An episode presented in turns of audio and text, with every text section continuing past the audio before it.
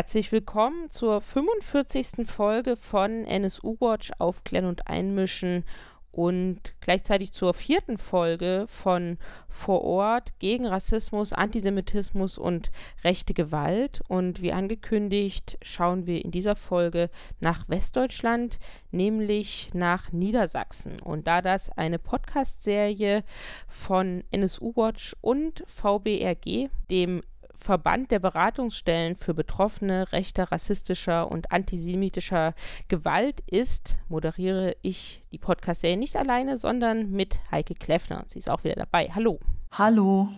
Im Kapitel 1 sprechen wir mit Zoe über ihre Erfahrung mit Rassismus auf der Straße und Rassismus im Gerichtssaal. In Kapitel 2 sprechen wir mit dem Journalisten David Janssen aus Braunschweig von Doku Rechts über seine Erfahrung mit neonazistischem Alltagsterror und Bedrohung. Und in Kapitel 3 sprechen wir mit Nadine Golli von der Opferberatung Respect und Cepo Bollwinkel über das drohende Aus für Respect und über den Mord an Akan Hussein Khalaf in Celle. Im ersten Teil des Podcasts sprechen wir heute mit Zoe, die im letzten Jahr sowohl auf der Straße als auch im Gerichtssaal in Hannover mit Rassismus konfrontiert war. Hallo Zoe, schön, dass du dabei bist heute. Hallo, schön, dass ihr mich eingeladen habt. Zoe, kannst du äh, beschreiben, wie die Situation war, in der du rassistisch beleidigt und bedroht worden bist? Ja, also das war im Sommer 2019 auf einem öffentlichen Platz hier in Hannover, auf dem ich mit Freunden von mir einen Geburtstag gefeiert habe. Und ich und eine Freundin sind über den Platz gegangen. Da wurde ich dann mit dem N-Wort rassistisch beleidigt. Ich habe das dann meinen Freunden erzählt, dass das passiert ist. Und dann sind wir als Gruppe hingegangen zu dem Täter und haben denen halt versucht klarzumachen, dass das nicht okay ist und dass wir sowas nicht tolerieren wollen und dass, dass sie den Platz verlassen sollen. Überhaupt keine Intention von Gewalt oder so dahinter. Es war einfach nur denen einmal zu sagen, so wir stehen als Gruppe dafür nicht und auch in dem Stadtteil, aus dem wir kommen, das wird hier nicht toleriert und deshalb bitten wir die gerne zu gehen. Und ja, die wollten nicht gehen, haben uns mit dem Hitlergruß begrüßt und dann ein bisschen hin und her und dann wurde die Polizei gerufen und die Polizei kam und hat unsere Aussagen aufgenommen und die anderen, also die Täter, kontrolliert und vom Platz verwiesen. Wie würdest du das Vorgehen der Polizei beschreiben? Als die Polizei gerufen wurde an dem Abend, haben die meiner Meinung nach relativ gut reagiert. Also sie haben sich sofort um die Täter gekümmert, beziehungsweise haben denen halt zu verstehen gegeben, dass was die gemacht haben nicht okay war und dass wir einfach nur das regeln wollten. Die, äh, ich muss dazu sagen, dass auch die Täter die Polizei gerufen haben. Wir haben die Polizei nicht selber gerufen. Zoe, wenn du daran zurückdenkst, an die Konfrontation auf äh, dem Platz, warst du aufgeregt oder hattest du Angst, als ihr die Täter konfrontiert habt? Und was würdest du anderen empfehlen, die in ähnliche Situationen kommen? Also, ich war aufgeregt ein bisschen, aber ich hatte keine Angst, weil wir halt auch als Gruppe hingegangen sind. Und ich da halt auch weiß, dass wir alle solidarisch zueinander stehen und dahin gehen. Und ich würde anderen empfehlen, wenn sowas passiert, nicht alleine hinzugehen, weil manchmal die Leute sind unberechenbar. In dem Fall waren die Täter auch betrunken und man weiß nicht, dann fliegt vielleicht eine Flasche oder, oder eine Faust oder es gibt einen körperlichen Angriff und deshalb, wenn man die Leute konfrontieren möchte, dann auf jeden Fall lieber besser in der Gruppe. Noch eine Nachfrage. Du hast ja eben erzählt, es waren die Täter, die die Polizei gerufen haben. Ja. Äh, wart ihr davon überrascht? Wir dachten uns, dass das irgendwie ein bisschen, ja, das war irgendwie eine komische Situation. Also die waren halt die, die beleidigt haben und einen Hitlergruß und solche Geschichten und auch bedroht haben oder gedroht haben. Und die haben dann die Polizei gerufen. Wir hatten gar keine Intention am Anfang, die Polizei zu rufen, aber als sie dann da war, dachten wir, ich meine, das ist ein bisschen wie sich ins eigene Bein schießen. Wie groß war denn die Gruppe der Täter und waren die erkennbar für euch als Rechte oder Rassisten? Also es war, die waren zu dritt, zwei Männer und eine Frau. Und nicht unbedingt sofort. Also sie hatten halt kurz geschorene Haare, aber erst nachdem sie mich beleidigt haben, ist es uns so wirklich klar geworden, dass das in die Richtung geht. Ist es für dich eigentlich eine Alltagserfahrung oder ist es eher eine Ausnahmesituation und ungewöhnlich? Es ist absolut keine Alltagssituation. Es ist sowas passiert normalerweise so gut wie gar nicht. Vor allem in dem Viertel, in dem es passiert ist. Oder mir ist es auf jeden Fall vorher noch nicht passiert. Und ich äh, wüsste jetzt auch nicht von Freunden von mir, dass denen sowas schon mal passiert äh, wäre. Deshalb war das irgendwie sehr außergewöhnlich. Welche Erwartungen hattest du, wie es nach dem Polizeieinsatz weitergehen würde? Was hast du dir vorgestellt? Naja, also dass die Anzeige oder Anklage vor Gericht geht und er verurteilt wird. Er wurde für die, für die Beleidigung halt freigesprochen. Und das, ja, das habe ich nicht erwartet, das hätte ich aber gut gefunden, wenn das trotzdem passiert wäre. Könntest du uns beschreiben, wie du die Situation in dem Amtsgericht in Hannover empfunden hast, wie du sie erlebt hast? Also ich war als Zeugin geladen zum Verfahren. Also es war, es war halt ein bisschen unangenehm. Ich im Gerichtssaal, so man, man sitzt da wie auf heißen Kohlen, irgendwie wird halt befragt. Und der Täter saß da und die Richterin vor mir und ich habe erzählt, was passiert ist und meinte die Richterin halt, dass sie sich nicht vorstellen kann, wirklich, dass die Beleidigung an mich gerichtet war, da ich keine dunkle Hautfarbe habe. So, und das war dann ein Schock in dem Moment. Ich habe auch nicht wirklich viel dann dazu gesagt, aber ich war perplex irgendwie. Ich dachte, das kann irgendwie nicht sein. Ich kann mir gut vorstellen, wie überrascht du in der Situation gewesen bist. Was hättest du dir eigentlich stattdessen gewünscht oder was hättest du erwartet? Also, dass erstens sowas gar nicht in Frage gestellt wird und dass es einfach ganz klar als Beleidigung verurteilt wird. So, das hätte ich mir in der Situation gewünscht von der Richterin, dass sie gar nicht äh, sowas sagt, weil es ja auch vollkommen unabhängig von der Hautfarbe ist. Beleidigung ist Beleidigung und irgendwie, ja, Ende der Diskussion. Gab es von Seiten der Staatsanwaltschaft oder der Verteidigung Fragen an dich dazu, beziehungsweise und oder hattest du die Chance dazu, auch nochmal Stellung zu nehmen? Sie haben gefragt, wie ich darauf gekommen bin, dass ich angesprochen war. Und ich habe denen erzählt, also wie es auch an dem Abend war, dass an dem Platz, wo wir waren, wirklich nur die Tätergruppe und wir, ich und meine Freunde da waren. Es war niemand anderes da. Und die haben das gezielt in dem Moment gesagt, als ich vorbeigegangen bin. Das war eigentlich alles. Danach habe ich nur noch erzählt, was dann passiert ist. Also, dass dann die Polizei kam. Und dann wurde ich äh, auch aus dem Zeugenstand entlassen. Welcher Eindruck ist eigentlich bei dir hängen geblieben von dem Prozess und von dem Auftreten der Richterin? Dass sowas nicht ernst genommen wird. Auf Außenstehende wirkt es tatsächlich so, als hätte das Gericht dir die eigene Wahrnehmung und auch die Definition dessen, was du erlebt hast, komplett abgesprochen. Ja. Ich meine, das ist ja auch eigentlich, was passiert ist. Da sitzt jemand vor dir und sagt, du bist nicht das, als was du dich identifizierst. So, weil ich das nicht in dir sehe und sie ist äh, irgendwie die höhere Macht und kann das dann dementsprechend entscheiden. Das, das kann nicht sein. Also das ist einfach überhaupt nicht in Ordnung, meiner Meinung nach. Welche Forderungen hättest du für ja, Fälle, die vielleicht deinem ähneln und welche Allgemeinforderungen hast du jetzt, wo du das erleben musstest? Also für mich ist eine Sache, dass ich auf jeden Fall finde, dass rassistische Beleidigungen generell verurteilt werden müssen egal in welcher Form und egal an wen gerichtet, sollte das immer in jedem Fall verurteilt werden.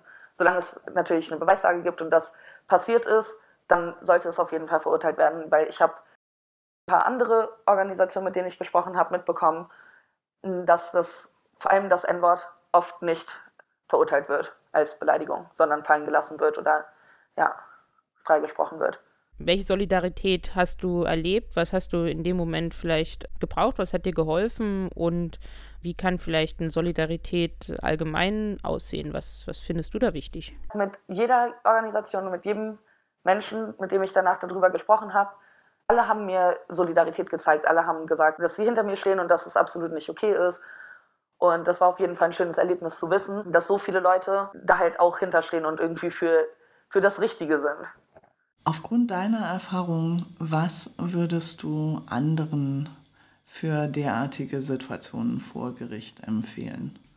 Einfach ruhig zu bleiben in dem Moment im Gericht, im Gerichtssaal und dann danach auch Organisationen kontaktieren und denen erzählen, was passiert ist und so weiterarbeiten, weil ich glaube, in dem Moment, wenn man da sitzt, kann man nicht wirklich viel machen. Vor allem, man ist ja auch alleine und es ist dann irgendwie eine schwierige Situation. Und ich glaube, danach einfach sich mit der Geschichte ein bisschen besser auseinanderzusetzen und mit anderen Leuten darüber zu sprechen. Zoe, sehr herzlichen Dank dafür, dass du mit uns über deine Erfahrungen gesprochen hast. Alles Gute für dich.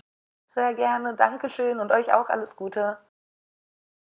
Im zweiten Teil von Vor Ort in Niedersachsen sprechen wir mit David Jansen von Doku Rechts und wir sprechen mit ihm darüber, dass er für die Ausübung seines Berufs als Journalist von Neonazis angegriffen wird. Vielen Dank, dass du mit uns sprichst. Hallo. Ja, hallo, danke für die Einladung.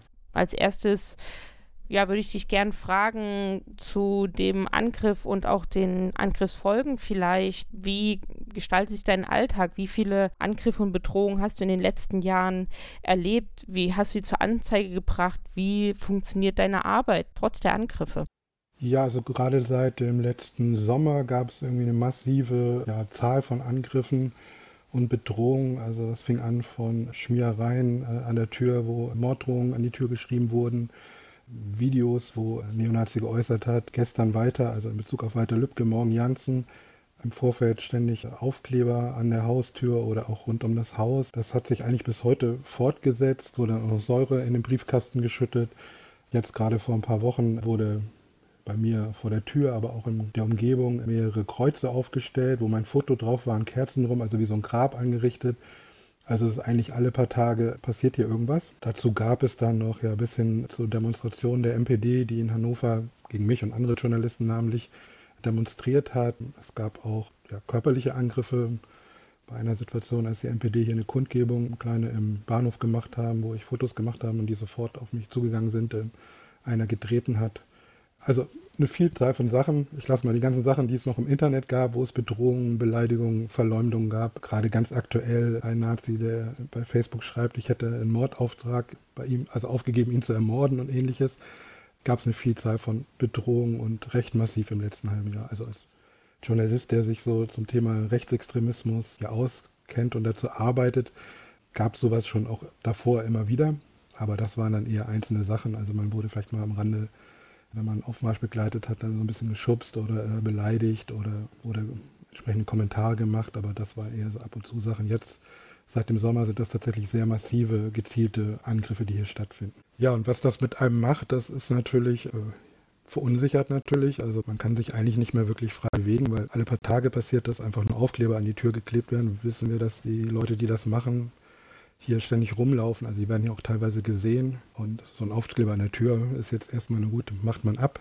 Aber man weiß natürlich nicht, was passiert, wenn man auf die trifft. Und es gab hier dann auch schon Situationen, wo mich ein Neonazi abgefangen hat und er dann meinte, ja, ich begleite dich jetzt mal nach Hause und mich mir bis zur Tür gefolgt ist und mich äh, auch bedroht hat und meinte, naja, den Kindern mache ich nichts, aber du kannst dir nicht sicher sein, ob ich dir nicht Messer zwischen die Rippen ramme und ähnliche Sachen. Und das ist natürlich schon so, dass man sich ja eigentlich nicht mehr frei bewegen kann, weil man muss sich ständig Gedanken machen, kann ich jetzt rausgehen, kann ich das Risiko in Kauf nehmen, auf Neonazis hier zu treffen. Das ist schon eine ziemliche Einschränkung auch des täglichen Lebens. Und dann kommen natürlich Überlegungen dazu, muss man seine Tätigkeit aufgeben, sollte man nicht besser in eine andere Stadt ziehen. Insbesondere finde ich vor allem, wenn man selber nicht alleine betroffen ist, sondern natürlich die gesamte Familie ja, davon belastet wird. Das, was du schilderst, ist ja wirklich massiver Form von Alltagsterror. Und die Frage, die sich daraus ergibt, ist ganz einfach, hast du das zur Anzeige gebracht? Im größten Teil der Fälle bringe ich zur Anzeige, wobei es so ist, dass auch die Polizei die gar nicht aufnimmt. Bei den Aufklebern an der Tür oder rund ums Haus sagen die regelmäßig, dass es keine Straftat. Die Aufkleber lassen sich entfernen. Damit ist es keine Sachbeschädigung und nehmen das nicht auf. Ich melde das doch trotzdem weiter. Es ist auch so, dass ich natürlich ja nicht durch die Sachgeschädigung, die die Polizei so nicht sieht, irgendwie auch nicht beschädigt ist, sondern der Vermieter, der auch sich schon an die Polizei gewandt hat, der hat ähnliche Aufforderung kriegt, bitte keine Anzeige stellen. Die machen das trotzdem, weil sie sagen, das kann ja nicht sein. Trotzdem bleiben diese Aufkleber natürlich eine Bedrohung für mich.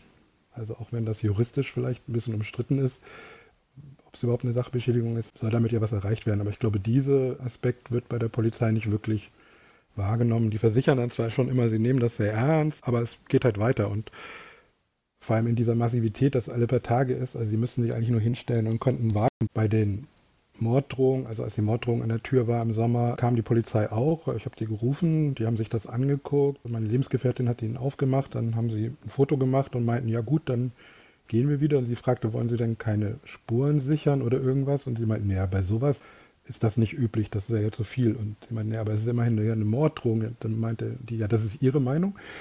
Sind dann weggefahren. Ich habe dann irgendwie versucht, sowohl ganz schnell öffentlichen Druck zu machen, als auch im Landtag Abgeordnete anzurufen, die sich dann beim Innenministerium beschwert haben. Und dann war es ungefähr so eine Stunde, zwei Stunden gedauert. Dann stand plötzlich ganz viel Polizei vor der Tür.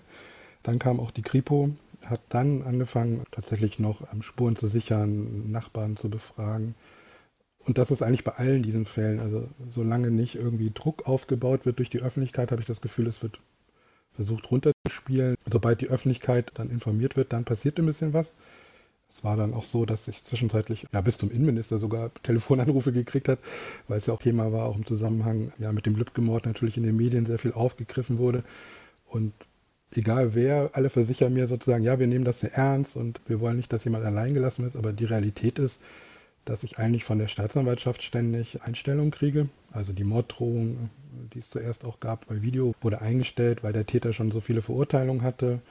Die Bedrohung, wo der Nazi mich nach Hause begleitet hat, wurde von der Staatsanwaltschaft äh, eingestellt, weil sie gesagt haben, jemand was zwischen die Rippen zu rammen, ist im juristischen Sinne keine Bedrohung, weil nur mit einem Verbrechen ist es juristisch eine Bedrohung und man kann das ja überleben, wenn man ein Messer zwischen die Rippen kriegt. Teilweise sind die Sachen auch sehr skurril, die man da bekommt. Wenn es um Beleidigungen und Bedrohungen im Internet geht, werden die eigentlich regelmäßig auch eingestellt. Was im Moment noch läuft, Anklage gegen einen Neonazi, der zweimal Ketchup an die Tür gemacht hat, Die Mannschaft auch mehrere Aufkleber an der Tür vorwirft. Aber auch da ist die Frage, ob da die Beweise überhaupt ausreichen und wie das juristisch aussieht. Also alles in allem habe ich nicht das Gefühl, dass das wirklich ernst genommen wird. Äh, schon gar nicht von alleine, sondern es wird eher darauf reagiert, wenn der öffentliche Druck da ist, dass man was machen muss. So wie du es beschreibst, wirkt es so, dass du eigentlich ziemlich alleine dastehst, oder? Ja, was die, was die Behörden angeht, würde ich sagen, stehe ich alleine da. Ansonsten gab es ja auch Solidaritätserklärungen von Journalisten, also wo Hunderte das dann am Ende unterschrieben haben. Ich habe von wildfremden Leuten haben mich angeschrieben gesagt, hier, wenn es dir zu viel wird, ich habe eine Ferienwohnung, dann kannst du hin. Also die Solidarität und die Unterstützung von ganz vielen, das war tatsächlich hilfreich. Auch, dass viele Leute gesagt haben, es ist total wichtig, was du für eine Arbeit machst. Mach weiter so, lass dich nicht einschüchtern. Was aber sozusagen die Behörden angeht, da sehe ich wenig wirkliches äh, konkrete Unterstützung. Und wie würdest du den Täterkreis beschreiben? Naja, also der eine Täter, bei dem sie eine Hausdurchsuchung gemacht hat, hat die Polizei erwartet mit den Worten, was wollt ihr denn überhaupt? Ihr habt doch selber in der Presse gesagt, das war gar keine Sachbeschädigung, als er Ketchup anmachen. Also er hat gesagt, ich war das nicht, aber es war auch gar keine Straftat. Das kommt ja auch dazu, dass die Polizei das von Anfang an auch immer wieder so, also zumindest der Pressesprecher, thematisiert hat. Also bevor klar war, welche Säure, ob es überhaupt eine Säure war, haben die schon gesagt, das war keine Säure, es war nur Essig im Briefkasten. Ketchup wäre ja gar keine Straftat. Das ermuntert natürlich die Täter, selbst, selbst wenn das so ja juristisch vielleicht so ist, wenn die Polizei sowas äußert, dann lesen die das natürlich aus und denken, ja gut, dann machen wir weiter. Und ich habe auch das Gefühl, dass die inzwischen ganz gezielt das genau auf dieser Schwelle halten, eben nicht irgendwas an die Hauswand zu sprühen mit Farbe, weil dann wissen sie, das ist eine Sachbeschädigung, sondern eben das äh, zu verkleben. Der Täterkreis ist eigentlich klar. Also die Polizei weiß, wer das ist, äh, ich weiß, wer das ist. Das sind eine Person und noch ein paar mehr. Ich finde, das macht das noch viel schlimmer, dass eigentlich klar ist, es ist jetzt nicht kein großer, unbekannter Täterkreis. Es sind hier wenige Täter, die hier sehr bekannt sind, die hier alle mit äh, Vorstrafen, auch mit schweren Gewalttaten durch die Gegend laufen, immer wieder Bewährungsstrafen kriegen, trotzdem hier rumlaufen, auch nicht nur mich, sondern auch andere bedrohen und letztendlich passiert nichts. Also das ist auch der Eindruck, den viele Menschen hier haben, die können machen, was sie wollen, aber letztendlich passiert nichts, weil die machen weiter wie vorher. Wenn du noch an die Behörden glaubst oder daran glaubst, dass sie tätig werden könnten, was aus deinen Erzählungen ja vielleicht einfach auch ausgeschlossen ist, aber welche Forderungen hättest du? Was soll eigentlich passieren, aber vielleicht auch von gesellschaftlicher Seite aus? Ich nehme wahr, dass die Politik und der Innenminister und alle sagen, naja, wenn sie Probleme mit Neonazis haben, dann wenden sie sich vertrauensvoll an den Staatsschutz und die Polizei. Wenn man das tut, wird dann aber offensichtlich nicht so geholfen. Meine Forderung wäre, im Prinzip müssten die Behörden dafür sorgen, dass Menschen, die sich gegen rechts engagieren und auch Journalisten ähm, so geschützt werden, dass sowas eben nicht stattfinden kann. Und ich finde, es kann nicht sein, dass jemand ja fast alle paar Tage rechte Aufkleber an der Tür hat, äh, Schmierereien und das immer weitergeht und es sozusagen gar keine Möglichkeit gibt, aus Sicht der Polizei und der Staatsanwaltschaft offensichtlich dagegen vorzugehen. Wobei ich auch sagen würde, also ich würde sagen, wenn die wollten, dann könnten die auch deutlich mehr machen. Ist auch nicht so, dass sie gar nichts machen. Also es ist schon auch immer wieder, dass sie was versuchen. Also mir wird immer wieder sicher, wir haben jetzt mit dem Täter geredet, zwei Tage später, da kann man eigentlich schon drauf warten, kommt dann wieder was. Ich glaube grundsätzlich, dass das Thema rechte Gewalt, rechte Bedrohung ja nochmal viel deutlicher thematisiert werden muss. Wenn ich die Sachen erzähle, dann glauben die Leute das gar nicht so richtig. Also ich selber kann das auch immer erst gar nicht glauben, gucke dann nach und sehe, ja, tatsächlich ist eine Bedrohung im juristischen Sinne nur dann da, wenn jemand mit einem schweren Verbrechen droht. Wenn ich zu jemand sage, ich schlage dir die Fresse ein, dann ist das äh, völlig straffrei. Ebenso gibt es Urteile, dass diese Aufkleber nicht strafbar sind. Ich habe immer das Gefühl, das wird von der Polizei auch so als dumm-Jungstreich. Also so kann man es ja auch sehen. Naja, da klebt jemand Aufkleber an die Tür. Das ist ja nicht so was Schlimmes welche Wirkung das hat und welche Wirkung damit ja auch gezielt werden soll, ja, wird nicht ganz so ernst genommen. Du arbeitest ja als Journalist und wie ist deine Erfahrung mit Solidarität oder Unterstützung durch andere Journalistinnen und auch durch äh, Medienhäuser und Arbeitgeber? Das ist schwierig zu beantworten. Natürlich gibt es da immer viel, also gab es viel Solidarität von anderen Journalisten, von Arbeitgebern ist das immer ein bisschen schwierig, gerade wenn man als Freiheitsjournalist arbeitet, ist man ja nicht so direkt angebunden an die Redaktion. Das ist immer recht unterschiedlich, wie damit umgegangen wird. Das hilft einem aber alles ja auch tatsächlich nicht, wenn es äh, um Drohungen geht. Bei der Demonstration in Hannover, zum Beispiel bei der NPD, war ich mit einem Team vom Hessischen Rundfunk mit unterwegs, die auch mich begleitet haben. Und da hat der Hessische Rundfunk gleich dafür gesorgt, dass es ein äh, Security-Mensch mitkommt, um sozusagen den Schutz zu gewährleisten. War auch ganz angenehm, aber es gab dann trotzdem Angriffe sozusagen gegen mich. Also wurde gegen die Kamera gehauen, von Ordnern sogar und ähnliches. Also das lässt sich auch nicht wirklich äh, verhindern. Was ich da erlebe, ist tatsächlich aber auch bei solchen Demonstrationen, dass die Polizei oft recht lange braucht, um einzuschreiten. Die gehen dann auch schon irgendwann dazwischen.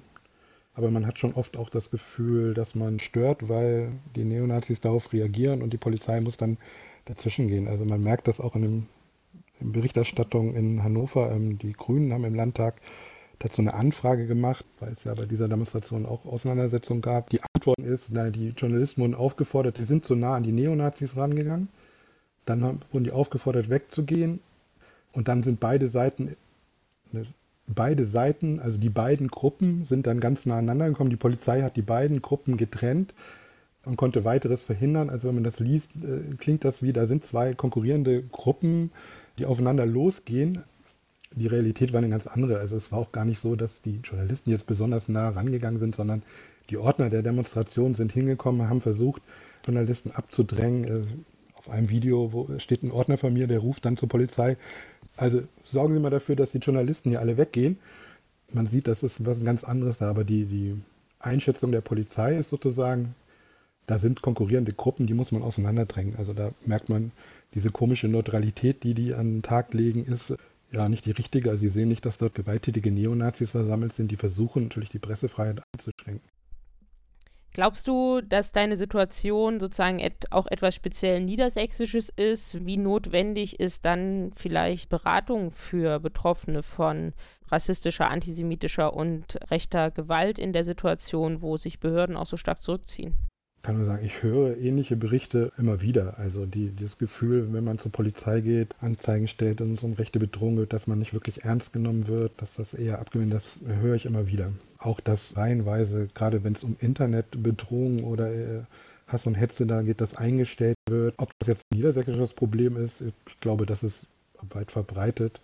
Was hier, glaube ich, so ein Problem ist, dass wir auf der einen Seite natürlich eine relativ kleine, auch rechte Szene haben und hier ist nicht so viel an Demonstrationen Sachen wie in anderen Bundesländern und wir auch ja ganz lange gar keine Beratung für Betroffene rechter Gewalt haben und dieses Thema dann, glaube ich, eher manchmal untergeht, weil es nicht so massenhaft auftritt, dass es sozusagen dann als Problem gesehen wird. Und ich glaube, diese massiven Bedrohungen wie jetzt bei mir habe ich vorher auch noch nicht von anderen gehört. Also da sind das eher so punktuellere Sachen. Aber ich höre auch schon immer wieder auch von anderen, dass es sowas durchaus auch gibt, wo nicht unbedingt auch Neonazis, das, also organisierte Neonazis das machen, sondern es halt eben so ein ja, rassistische Bedrohungen gibt und ähnliches. Ich glaube, was wichtig ist, dass es tatsächlich eine Beratung gibt, weil das Gefühl ist ja, dass man tatsächlich erstmal alleine dasteht mit diesen Bedrohungen.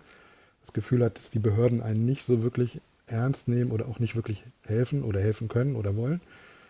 Und man natürlich ganz viele Fragen hat. Also bei mir war es auch so, ich hatte dann tatsächlich auch eine Zeit lang, hatten wir Polizeischutz vor der Tür, nachdem diese Morddrohung war, das schon. Es gab aber kein Gespräch darüber, wie man sich ja zum Beispiel verhalten soll, was man machen kann, wenn man rausgeht. Also alles das ist was, was ja eine Opferberatungsstelle macht und natürlich auch die psychosozialen Folgen. Da kann die Polizei wahrscheinlich sowieso nicht helfen, aber ich glaube, da ist es wichtig, dass es gibt und ich glaube, da ist Niedersachsen einfach noch ja sehr am Anfang, weil die Opferberatung nicht so etabliert ist bisher.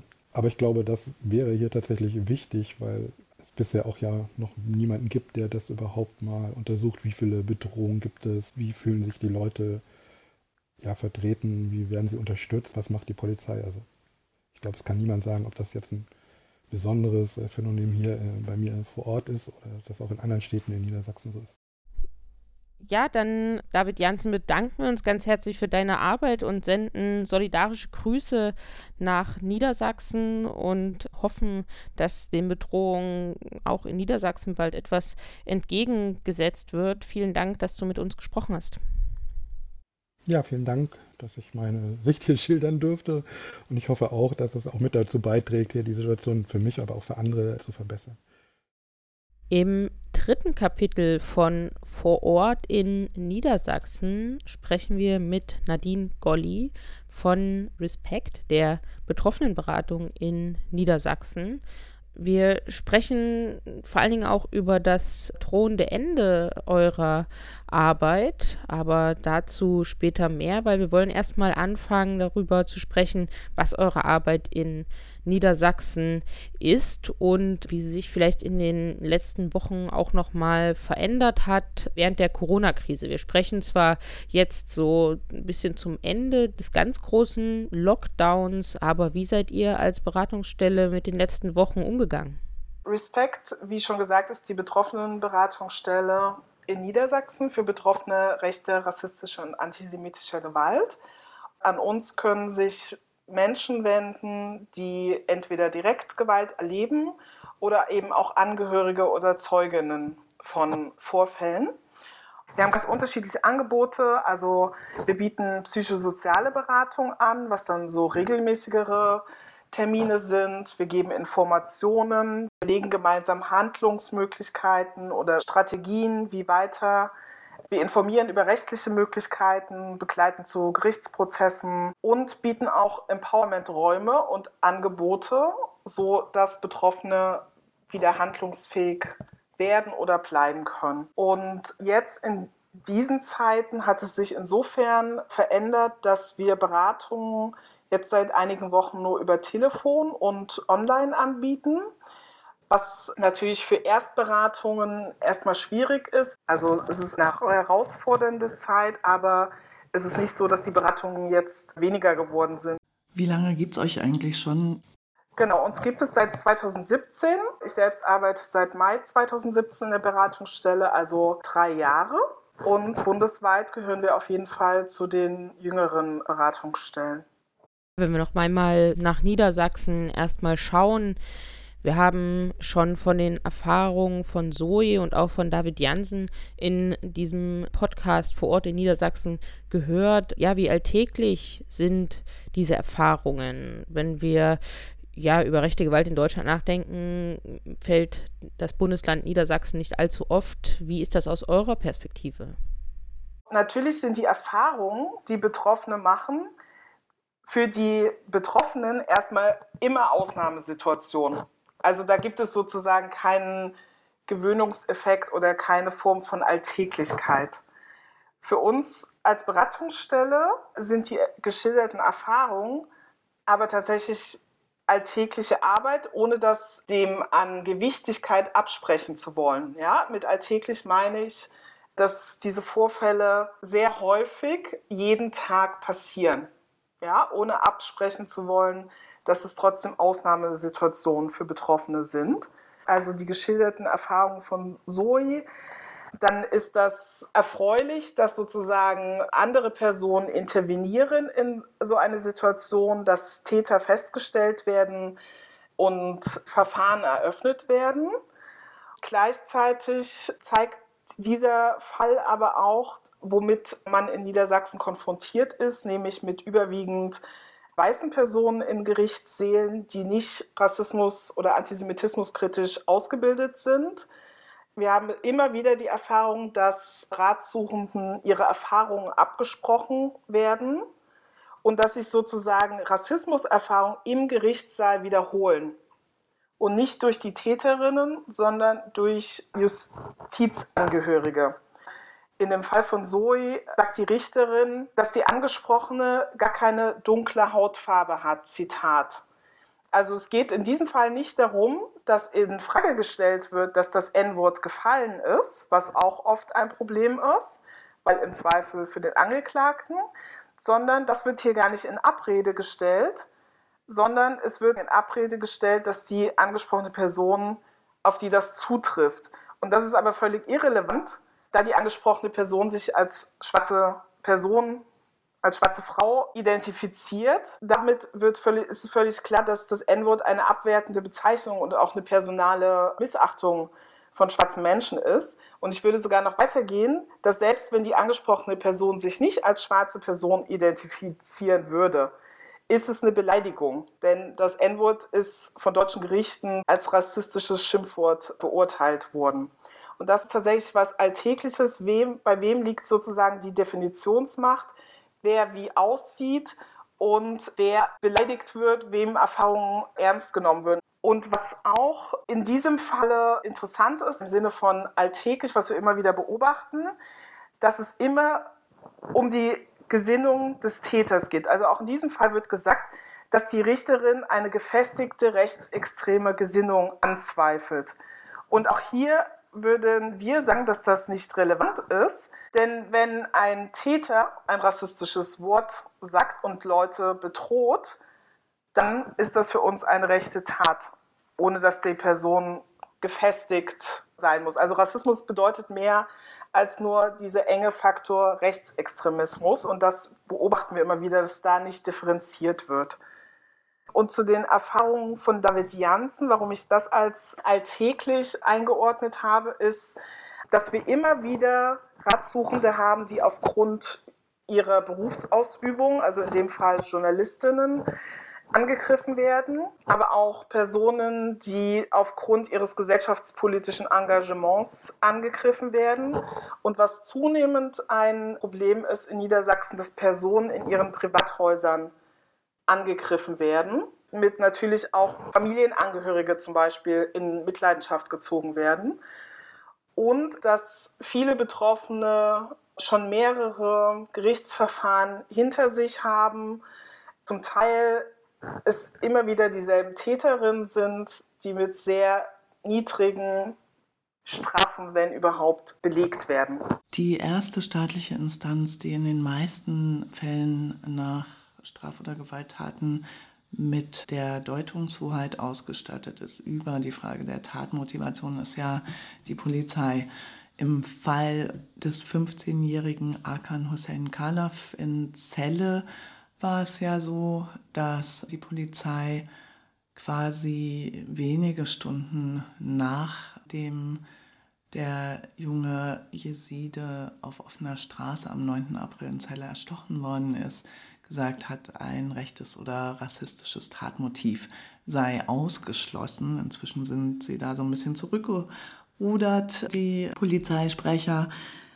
Wie habt ihr diesen Fall bisher erlebt? Was könnt ihr uns dazu sagen? Wir machen Beratungsangebote, das heißt, wir gehen proaktiv bei Vorfällen auf Personen, Betroffene zu auch in diesem Falle haben wir die Polizei in Celle gebeten, den Familienangehörigen, aber auch den Zeuginnen, den Freundinnen unser Beratungsangebot zu unterbreiten, um in dem Fall zu begleiten. Ein Tag nach der Tat bekommen wir einen, also die Antwort auf unsere E-Mail war, man sehe keine Notwendigkeit, unser Angebot weiterzuleiten, da es sich nicht um eine rassistische Tat handelt. Fröhliche Ostern. Also tatsächlich so. Und das hat uns sehr schockiert. Das ist ja nicht dass das, das erste Mal passiert, ja. Also, dass bei rassistischen Tötungsdelikten erstmal eine politische Motivation ausgeschlossen wird. Und wir erleben das auch dass wir durch einfache Recherchen, zum Beispiel über die Social-Media-Profile der Täterinnen, wenn sie uns denn bekannt sind, der Polizei Hinweise geben im Sinne, haben sie sich diese Profile angesehen und oft wird dann gesagt, nein, haben wir noch nicht. Bei aufgeschlossenen Polizistinnen, die nehmen das dann zur Akte und sagen Dankeschön.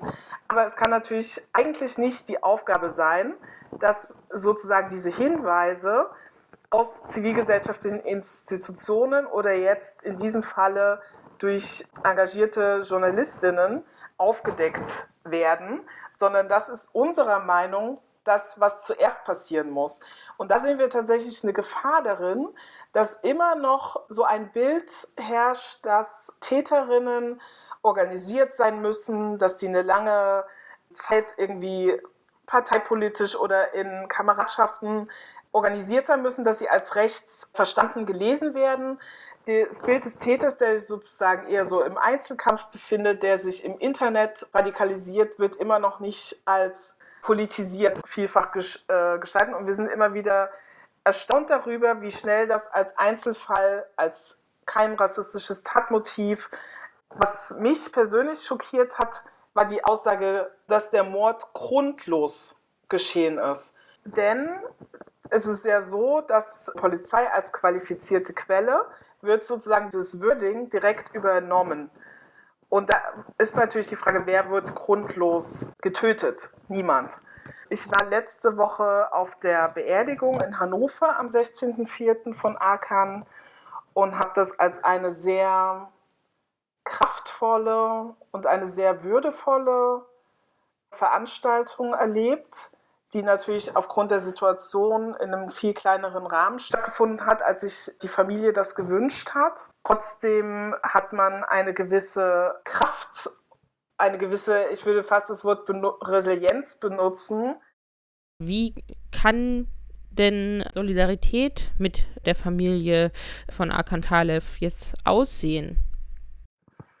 Es ist so, dass die Beileidsbekundungen, die aus ganz verschiedenen Richtungen kommen und wo viele auch bei uns ankommen, damit meine ich dieses Zeichen von Solidarität. Wir sind mit euch, wir sehen, was euch passiert ist und wir sind auch an Ermittlungsergebnissen interessiert. Das finde ich ist ein ganz wichtiges Moment, wie Solidarität aussehen kann, weil es leider so ist, dass auch jetzt wieder in diesem Fall nur durch Druck überhaupt in andere Richtungen ermittelt wird. Ein anderer Punkt, wie Solidarität aussehen kann, ist das nicht in Vergessenheit geraten. Also, dass man nicht sagt, okay, jetzt sind wir ein, zwei Wochen traurig und dann gehen wir wieder zum Alltäglichen. Und so kam zum Beispiel aus dem Freundesumkreis von Akan der Vorschlag, dass sie sich wünschen, dass der Platz, wo er getötet wurde, umbenannt wird in seinen Namen. Und es gibt auch einen Spendenaufruf, wo man einfach ganz praktisch unterstützen und Solidarität zeigen kann. Die Familie wünscht sich nach diesen Zeiten dann nochmal eine angemessene Verabschiedung und eine große Trauerfeier.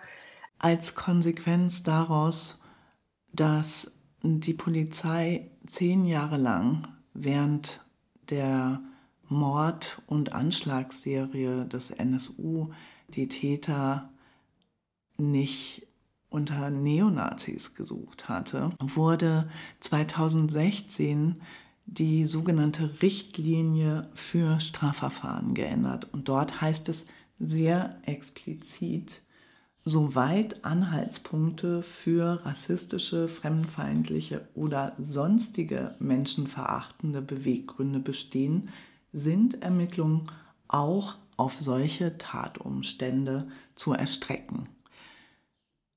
Wie erlebt ihr das in der Praxis in Niedersachsen?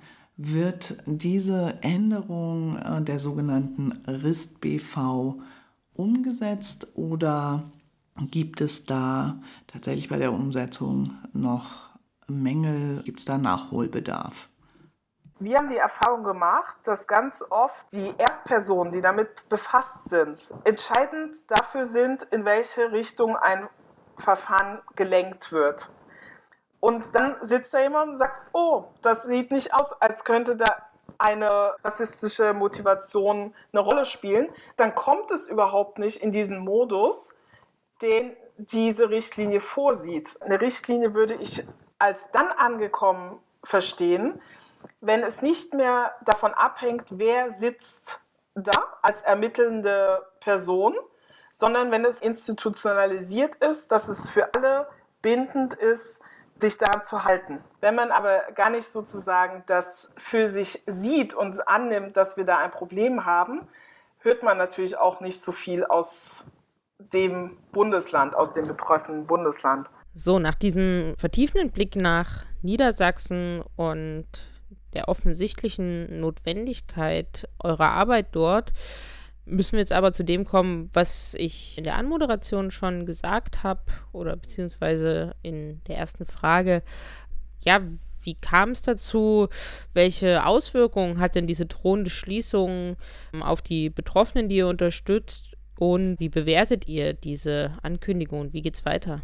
Also es ist so, dass die ganzen drei Jahre, in denen die Betroffenenberatungsstelle existiert hat, immer wieder die Arbeit erschwert wurde. Ja, also es ist nicht so, dass man irgendwie erfreut war, oh, endlich gibt es eine Betroffenenberatungsstelle und dass eine unabhängige und parteilich für die Betroffenen Beratungsstelle eingerichtet wurde. Also das geht auf lange Kämpfe und Einsätze zurück. Jetzt gibt es eine andere politische Konstellation als diejenige, die es bei der Einrichtung gab. Das sind Spekulationen, aber ich könnte mir vorstellen, dass es eine Rolle spielt.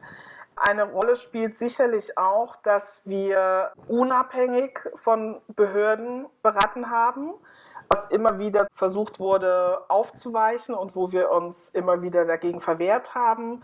Also dass wir uns mit bestimmten Behörden wie zum Beispiel Verfassungsschutz nicht zusammenarbeiten, auch nicht in Gremien sitzen, auch nicht auf Podien sitzen. Auch vorher generelle Opferberatungsstellen. Und eine Erkenntnis war, dass Betroffene rechte, rassistische und antisemitische Gewalt sich nicht an diese Opferberatungsstellen richten weil es dafür eben einen ganz besonderen Ansatz braucht, der eben betroffenen Perspektiven ernst nimmt und Perspektiven von Betroffenen in den Mittelpunkt stellt. Wir haben auch bei rechter oder rassistischer Polizeigewalt beraten, was immer wieder ein großes Thema war, wo man uns deutlich gemacht hat, dass das definitiv nicht erwünscht ist. Ein Punkt möchte ich noch sagen, den ich wichtig finde, dass es die Tendenz gibt, diese Spezifik betroffener rechte, rassistischer und antisemitischer Gewalt aufzulösen und von politisch motivierter Kriminalität zu sprechen. Und das finde ich eine Entwicklung, die ich beängstigend finde und die ich wichtig finde, dass wir die im Blick haben. Also für die Betroffenen bedeutet es Stress, um es in einem Wort zusammenzufassen. Es gibt Ratsuchende, die zum Beispiel ihre Post über unsere Beratungsstelle bekommen, damit ihre Privatadresse nicht in den Akten auftaucht, so aus Schutzgründen. Es gibt Klienten, die eben nicht in Städten leben, wo es andere Beratungsangebote gibt, auf die man eventuell verweisen könnte, sondern wir beraten ja aufsuchend. Das heißt, wir fahren in jeden Ort Niedersachsens.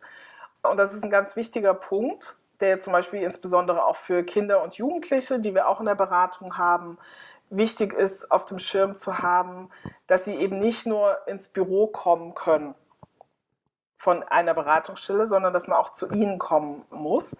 Und dann sind natürlich auch die Beratungsverhältnisse zum Teil gewachsen und beruhen auf einem Vertrauensverhältnis. Und viele, die sozusagen jetzt irgendwie aus der Presse oder über Proteste davon gehört haben, haben uns erstmal in Aufregung angerufen und wollten einfach sicherstellen, dass sie uns auf jeden Fall nochmal sehen müssen und dass sie nicht irgendwie übergeben werden wollen.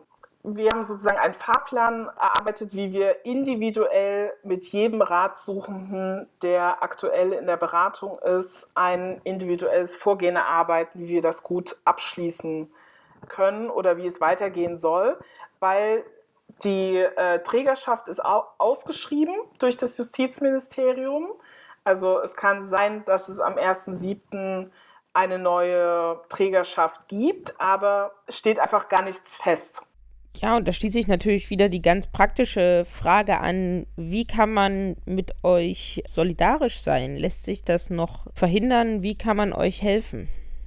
Voraussichtlich kann man uns nicht mehr helfen, denn das Justizministerium hat sehr klar gemacht, dass sie mit uns nicht weiterarbeiten wollen.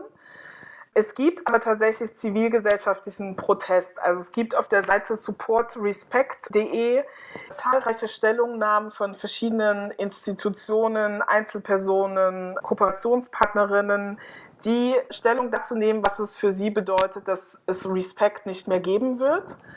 Es gibt eine Petition, wo innerhalb von kürzester Zeit wirklich hunderte Menschen unterschrieben haben.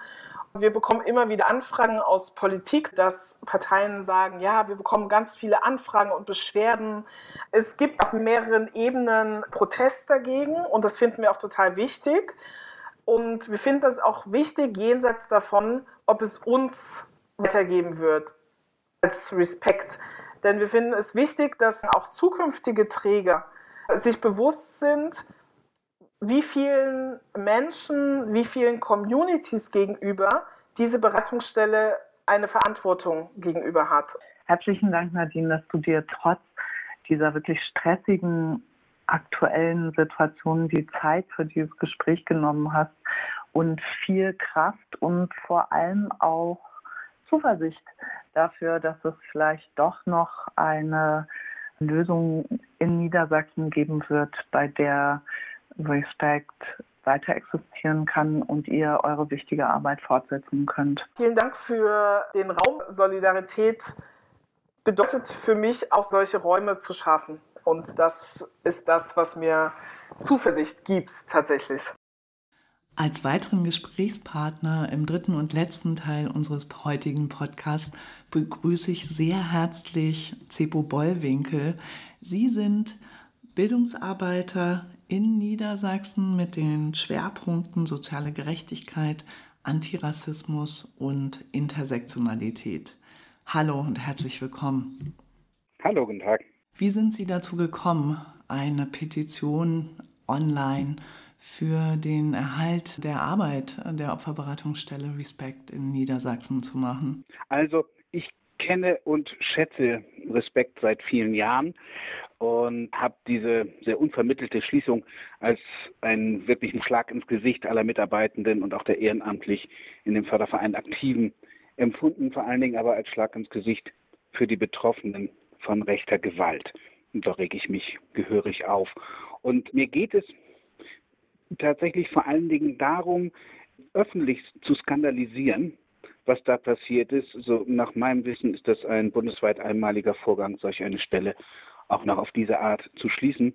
Mir ist es wichtig, dass die Zivilgesellschaft davon erfährt, was hier in Niedersachsen passiert und dass sie eine Möglichkeit hat, auch in Zeiten des von Corona ihren Protest hörbar zu machen. Und da fand ich eine Petition eine machbare Alternative zu dem, was sonst vielleicht sich vor dem Landtag abspielen würde, an Demonstrationen oder so, was alles gerade nicht geht.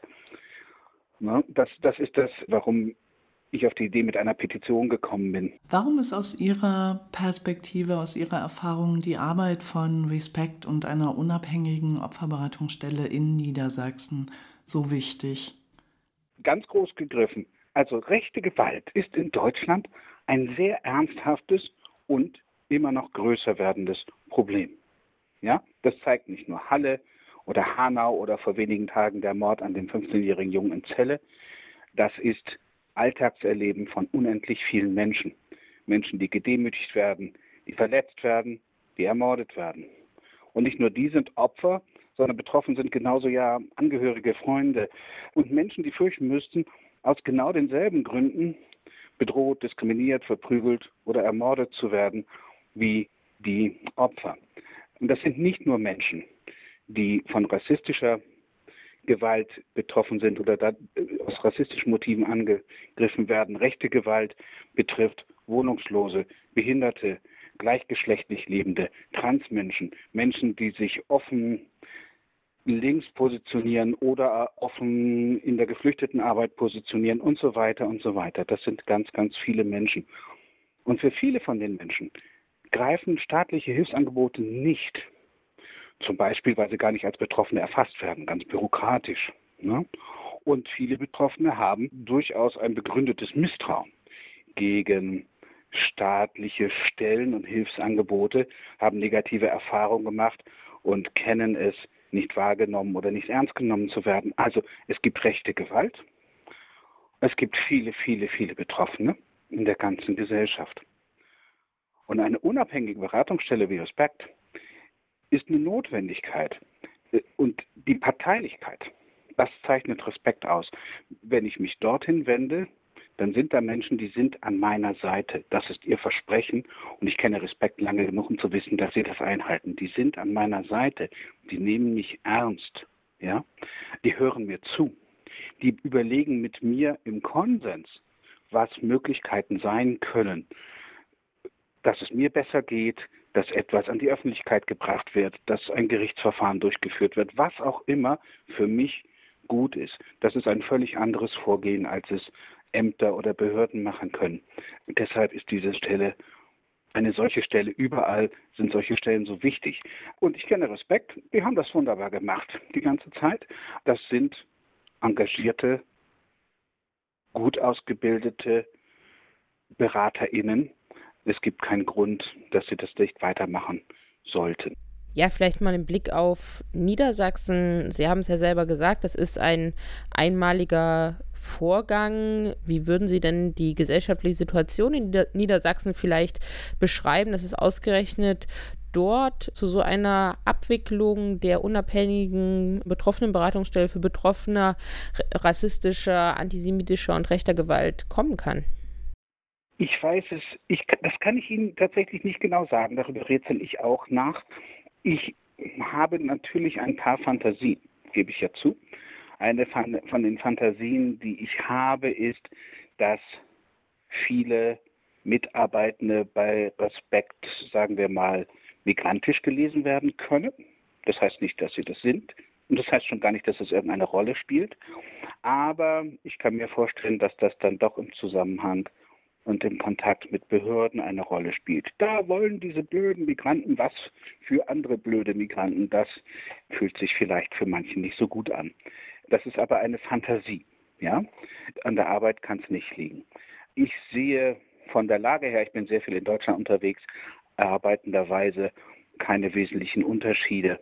Also von der Lage Betroffener her. Rechte Gewalt ist überall. Ich wohne in Lüneburg, hier ist sie auch.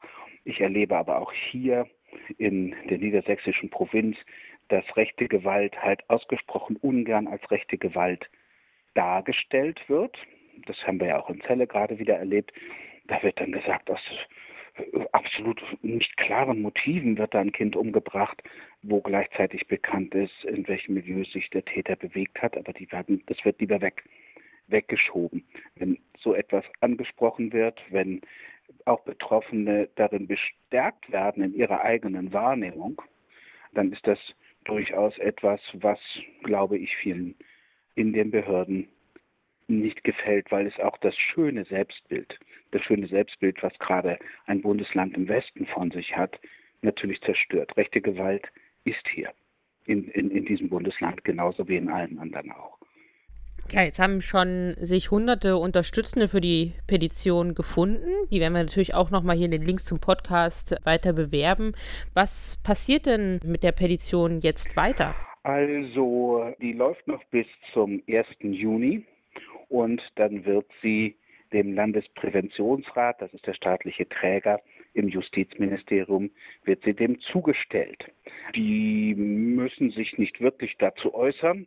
Ich nehme an, die werden das nur zur Kenntnis nehmen. Sie können wenn die Petition genügend Unterstützende findet, aus Niedersachsen vor allen Dingen, dann ist da ein gewisser Druck dahinter, dass der Landespräventionsrat sich auch nochmal öffentlich dazu äußert.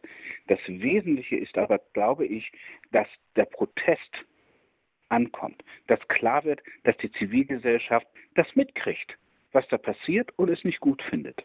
Auch in Zeiten des Lockdowns kriegen Menschen mit, was passiert und sorgen sich um mehr als um Klopapier und machen das auch deutlich öffentlich. Das ist meine wesentliche Motivation, darum geht es. Deshalb möchte ich, werde ich, werde ich in den nächsten Tagen auch eine zweite Welle der Öffentlichkeitsarbeit nochmal starten, das nochmal in den sozialen Medien bringen und so weiter, weil es wichtig ist, dass das Nein der Zivilgesellschaft im Ministerium ankommt. Ob wir nun sozusagen Podcast-Hörende hier aus Niedersachsen dabei haben oder natürlich auch bundesweit, was können wir denn alle zur Unterstützung der Petition oder des Anliegens tun?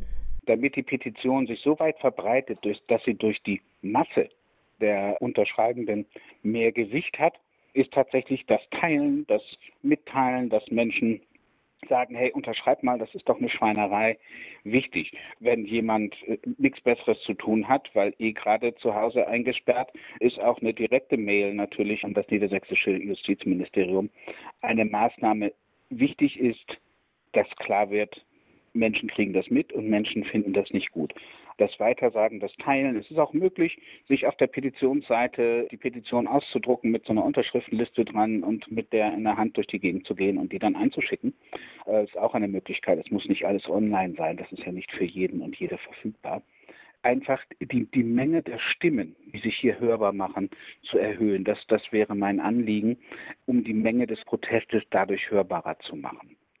Ob das tatsächlich dann im Ende diese Beratungsstelle rettet, das weiß ich nicht. Das ist eine politische Entscheidung. Aber zumindest macht es, glaube ich, klar, dass die Zivilgesellschaft genau hinguckt, was passiert bei uns. Und zwar die bundesweite Zivilgesellschaft. Ich war sehr verblüfft. Ganz, ganz viele Unterschriften kamen aus Nordrhein-Westfalen. Keine Ahnung warum. Da haben das Leute verbreitet. Ich habe mich sehr gefreut, denn das Signal, hey, auch in Nordrhein-Westfalen sehen wir, was hier in Niedersachsen treibt, ist natürlich genauso wichtig. Und es betrifft uns alle. Wer weiß, ob äh, er oder sie Freunde, Bekannte, Verwandte nicht, wenn sie zufällig in Niedersachsen unterwegs sind, Opfer rechter Gewalt werden. Es macht Sinn, das auch bundesweit zu verbreiten und auch bundesweit zu sagen, nee, so geht es nicht. Auch als Signal natürlich an andere Träger und Aufsichtsbehörden von solchen Stellen, die es ja in jedem Bundesland gibt. Vielen Dank für Ihre Arbeit und auch für das Zeigen, dass man auch während des Lockdowns aktiv werden kann und wie auch Aktivismus digital funktionieren kann. Und vielen Dank auch für das Gespräch. Ich danke fürs Fragen und fürs Öffentlichmachen.